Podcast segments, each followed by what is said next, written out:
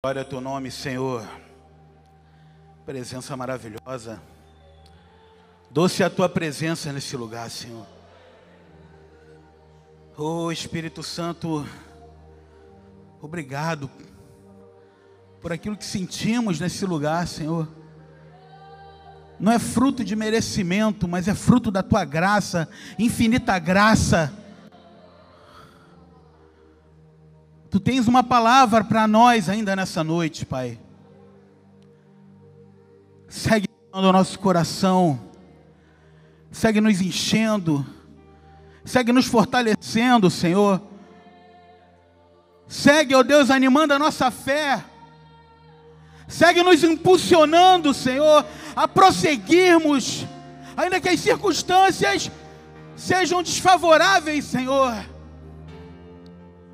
A igreja ela cresce no deserto. A igreja ela cresce na escassez. A igreja flui aonde não é possível fluir, Senhor. Porque a obra é tua. A obra é tua, não é nossa. A igreja é tua, não é de homens, é tua, somente tua, Senhor. Oh Espírito Santo de Deus, queremos ouvir a tua voz através da tua palavra nesse lugar. Que o nosso coração possa estar aberto, Senhor. E a tua palavra cresça a 30, 60 e a 100 por um. Em nome de Jesus, Senhor, em nome de Jesus. Em nome de Jesus. Você que pode, pode se assentar em nome de Jesus. Glória a Deus, aleluia.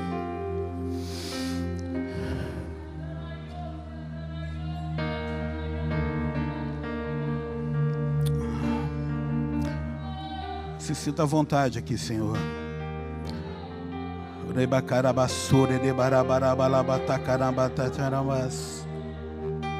De. Erebalabashure de. Você tem liberdade, flua no Senhor. Não estamos presos a liturgias. Você é livre. Flua.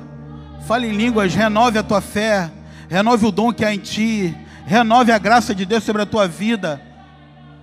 Seja renovado pela graça do Espírito Santo nessa noite. Oh, aleluia, Senhor. Aleluia. Glórias ao teu nome, Senhor. Glórias ao teu nome. Glórias ao teu nome.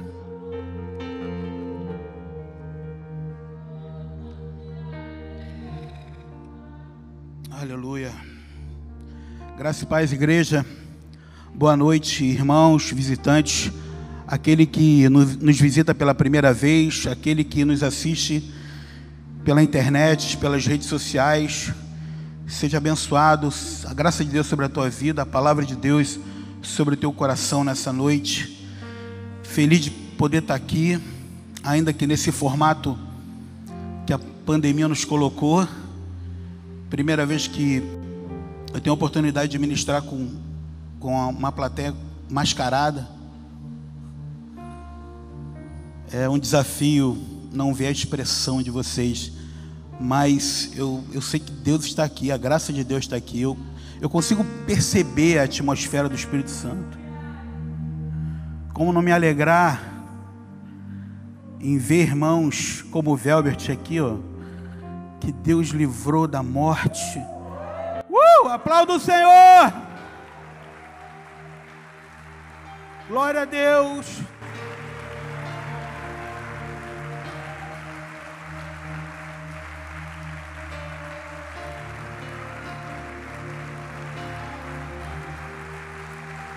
Aplauda de pé ao Senhor, aplauda de pé, aplauda de pé ao Senhor.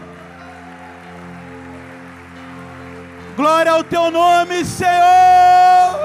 Seja exaltado nesse lugar. Seja exaltado nesse lugar, Senhor.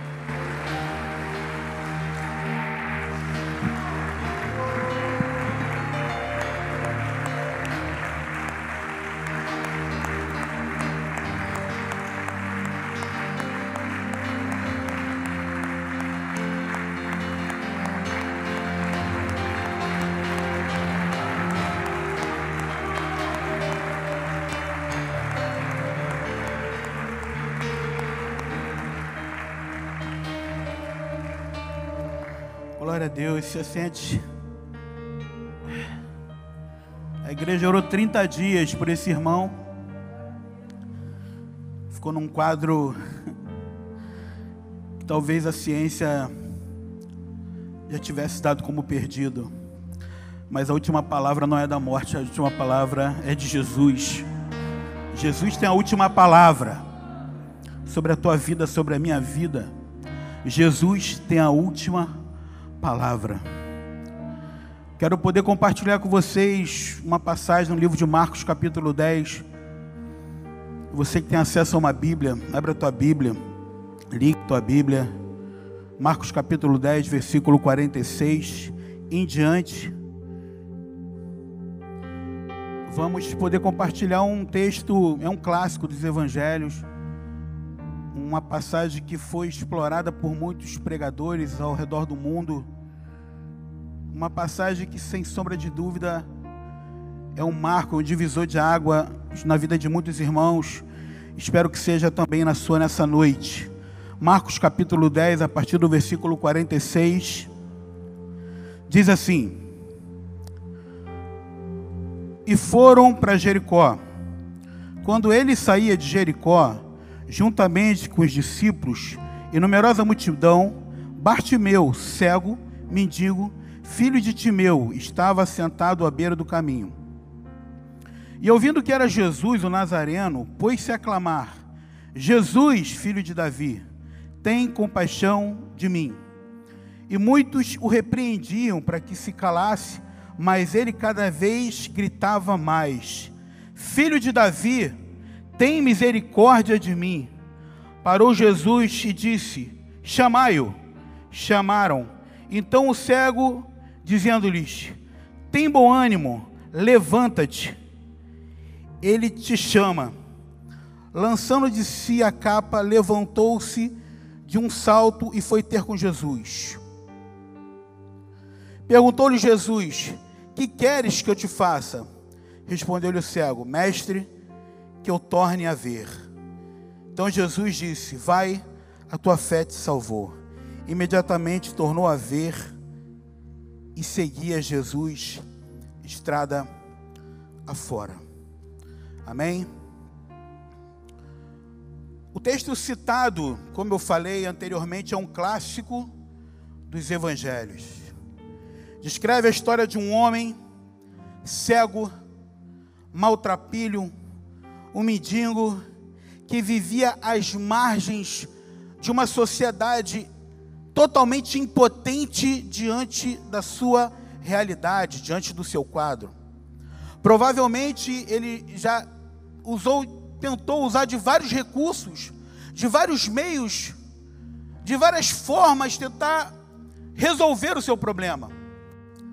Mas como a Bíblia descreve, ele seguia cego, sentado às margens, vendo uma procissão de pessoas e o Filho de Deus, Jesus, estava no meio dessa procissão.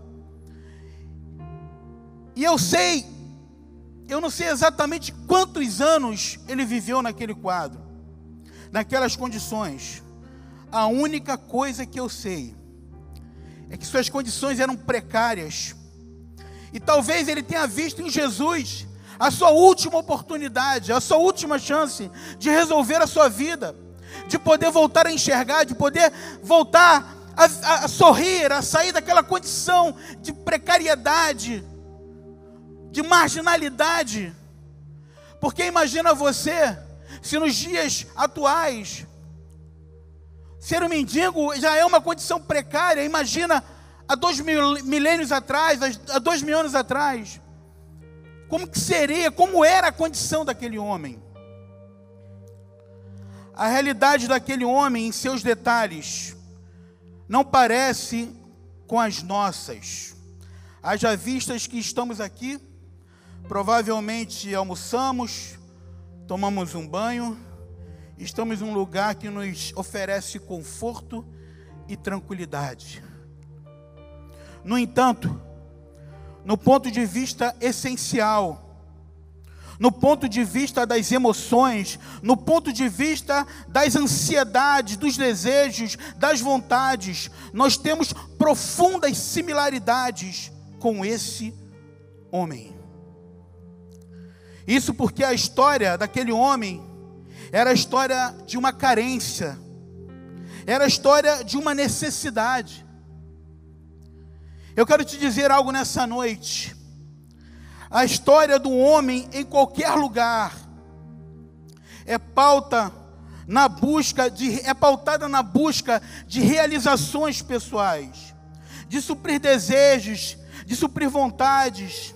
Há sempre uma necessidade de viver algo novo. Como eu falei, no aspecto físico, a realidade daquele homem não era nossa, mas nos aspectos espirituais, emocionais, possivelmente muitas pessoas estejam aqui nessa noite vivendo um quadro como daquele homem, um quadro de carência, um quadro de necessidades visíveis, um quadro de depressão, provavelmente de isolamento, provavelmente de frustração, de medo, de dor, de se sentir abandonado, se sentir sozinho. Então, ainda que nos aspectos físicos, não temos uma relação com esse homem, mas provavelmente há muitos corações que estão vivendo uma similaridade com o coração desse cego, desse mendigo, desse homem que por muitos anos viveu uma dor, uma tristeza terrível. Eu quero te dizer algo nessa noite. É nesse contexto que a pergunta de Jesus faz todo sentido. Descreve toda a história que está por trás daquele ser humano. Jesus encontra com ele e pergunta: O que queres que eu te faça?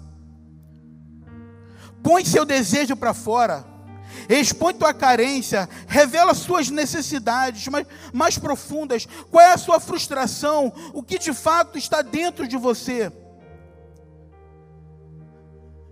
Agora escuta aqui, meu querido, minha querida, nessa noite, a pergunta de Jesus, feita há dois mil anos atrás, nos ajuda a discernir sobre nós mesmos, sobre as nossas histórias, sobre as nossas carências. A pergunta de Jesus ecoa em nosso coração. Jesus pergunta para você nessa noite: o que queres que eu te faça? Abra o teu coração, expõe o que de fato está por trás dos bastidores do teu coração.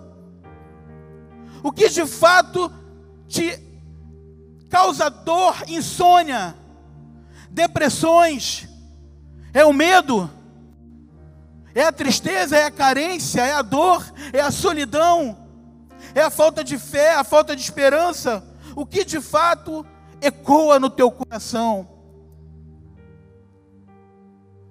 Se Jesus viesse aqui, e Ele está aqui, e te fizesse uma pergunta: O que queres que eu te faça? Qual seria a tua resposta? Qual seria a tua resposta? O que você falaria para Ele? Queridos, na vida existem pessoas que querem o que não precisam. Mas também existem pessoas que precisam, mas não querem. Recapitulando, na vida, na sociedade, existem pessoas que querem o que não precisam, e tem pessoas que precisam, mas não querem. Um exemplo disso, um bilionário, um milionário com uma conta volumosa de 500 milhões de dólares um bilhão de dólares. Se você perguntar se ele quer continuar ganhando dinheiro, ele vai dizer que quer, sim, ele quer continuar ganhando dinheiro. Ele é insaciável na busca pelo dinheiro, por ter, por ter, por ter e querer ter. Ele necessita de mais dinheiro? Não. Ele teria que viver talvez quatro vidas, cada uma com 200 anos, para gastar tudo que ele tem. Mas se tu perguntar a ele se ele quer ter, ele vai dizer para você: não, eu quero continuar tendo. Em contrapartida, existem pessoas que precisam, mas não querem. Se você talvez andar nas ruas de Cabo Frio, principalmente perto de onde eu moro, eu passo de manhã e vejo homens alcoolizados, jogados, drogados. E se eu oferecer ajuda para eles, falar, cara, eu tenho uma ajuda para você, tem, existe um caminho para você, existe vida para você, é possível que ele fale assim para mim: não, eu não quero isso, eu não quero. Um exemplo de pessoas que precisam, mas elas não querem. Dois exemplos que retratam essa realidade. E eu te faço uma pergunta nessa noite: o que você deseja realmente é o que você precisa? O que você deseja é o que realmente você precisa?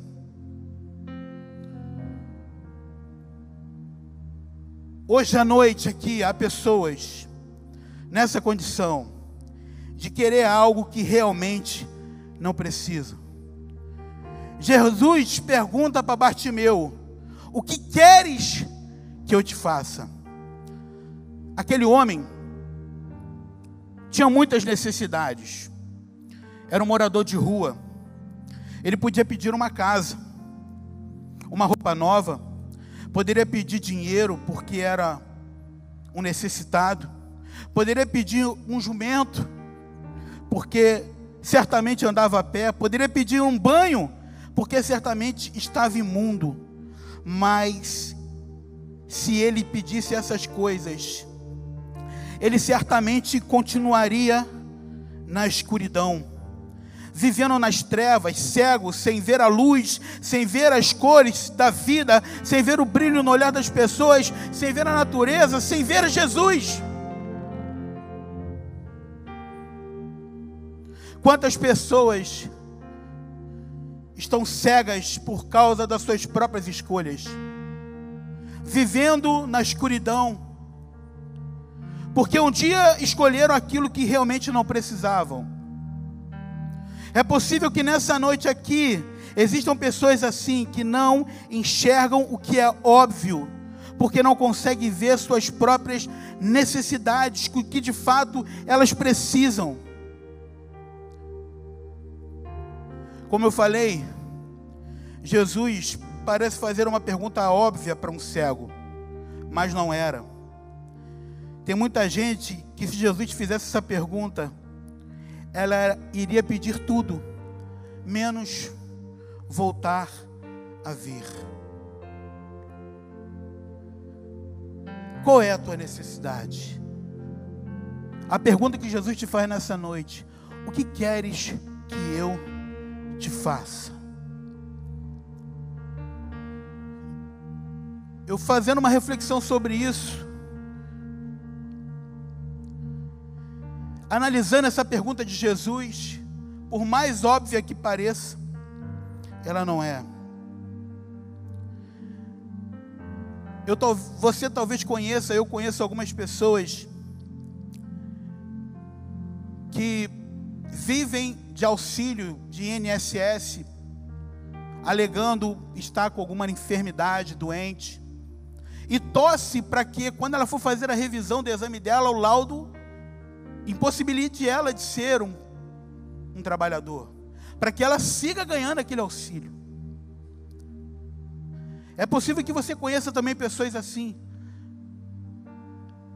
Então essa pergunta de Jesus ela faz todo sentido. Porque por mais que ela aparenta ser óbvia, Jesus queria saber o que de fato pairava no coração daquele homem. O que de fato pairava, paira em nossos corações.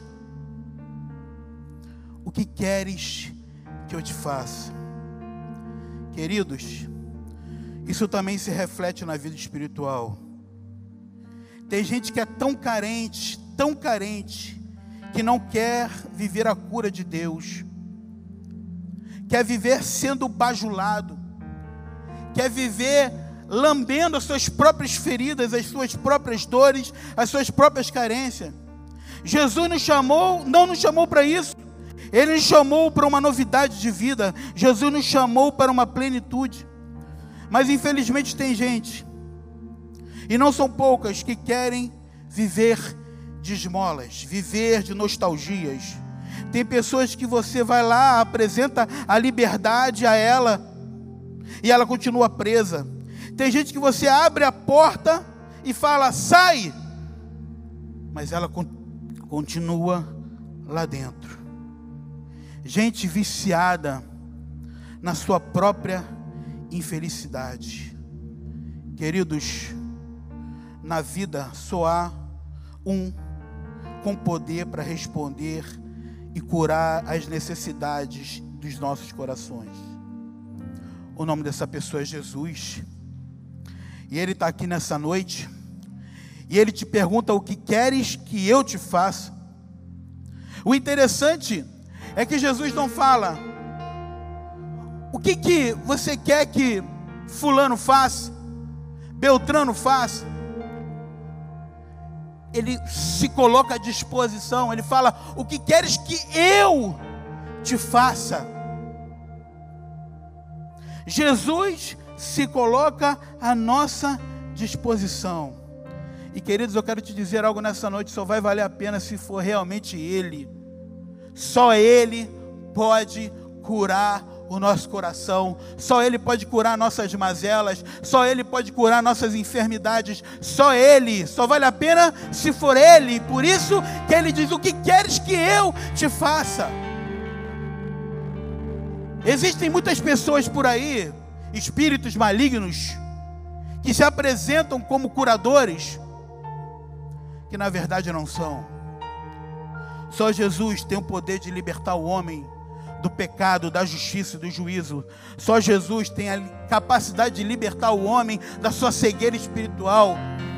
Só Jesus é capaz de curar a tua família, você que está aqui nessa noite talvez vivendo a crise do medo, da ansiedade, provocada por toda essa massificação, esse pessimismo que paira sobre o mundo, as incertezas. Tem gente apostando todas as fichas numa vacina. Mas eu quero te dizer algo nessa noite. Só Jesus pode te curar, só Jesus pode te voltar a ver, só Jesus pode voltar a fazer você a ferver novamente, só Jesus pode te levantar de um leito, só Jesus pode curar a sua depressão, só Jesus pode te salvar, e Ele fala isso para você nessa noite: o que queres que eu te faça?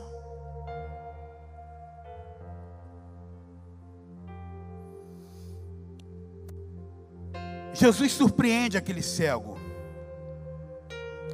Na verdade, Jesus surpreende todo mundo. Porque muitas das vezes nós pedimos algo para Deus e Ele superabunda. Ele transborda para a direita, para a esquerda, para frente, para trás. A minha história, como a história de tantos homens e mulheres que estão aqui nessa noite, é repleta desses milagres de Deus. O que eu vivo hoje, eu não merecia. Tenho uma família, tenho filhos maravilhosos, tenho amigos de verdade, tenho a vida de Deus. Eu só queria ser salvo. Eu só queria, eu só não queria ir para o inferno. Mas Jesus me deu uma família, Jesus me deu uma esposa maravilhosa, filhos maravilhosos, amigos maravilhosos. Aquele homem só queria voltar a enxergar. Mas Jesus falou para ele: A tua fé te salvou. Você não só vai voltar a ver, como agora você está livre do inferno você não só vai passar a enxergar o mundo em sua plenitude, mas você vai ter a vida eterna, porque a tua fé te salvou.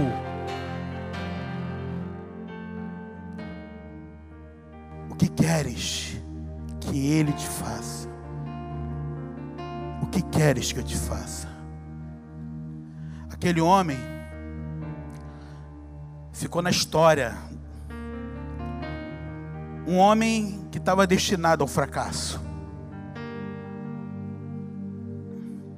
Um homem que estava destinado a uma vida com desfecho terrível e melancólico. Mas ele viu naquele momento aquela oportunidade de ser curado. E ele foi curado. Ele foi salvo. É possível que nessa noite Jesus esteja te dando uma oportunidade de você resolver problemas na sua área emocional, nas suas carências, nas suas necessidades. Temos dezenas de pessoas aqui nos assistindo. E a pergunta do Senhor para essa noite é: O que queres que eu te faça? Você quer ser, voltar a ver? Você quer voltar a ferver? Você quer ser curado? Você quer ser reanimado no Senhor? Você quer ter a sua depressão sarada, o seu medo, as suas frustrações, as suas carências resolvidas?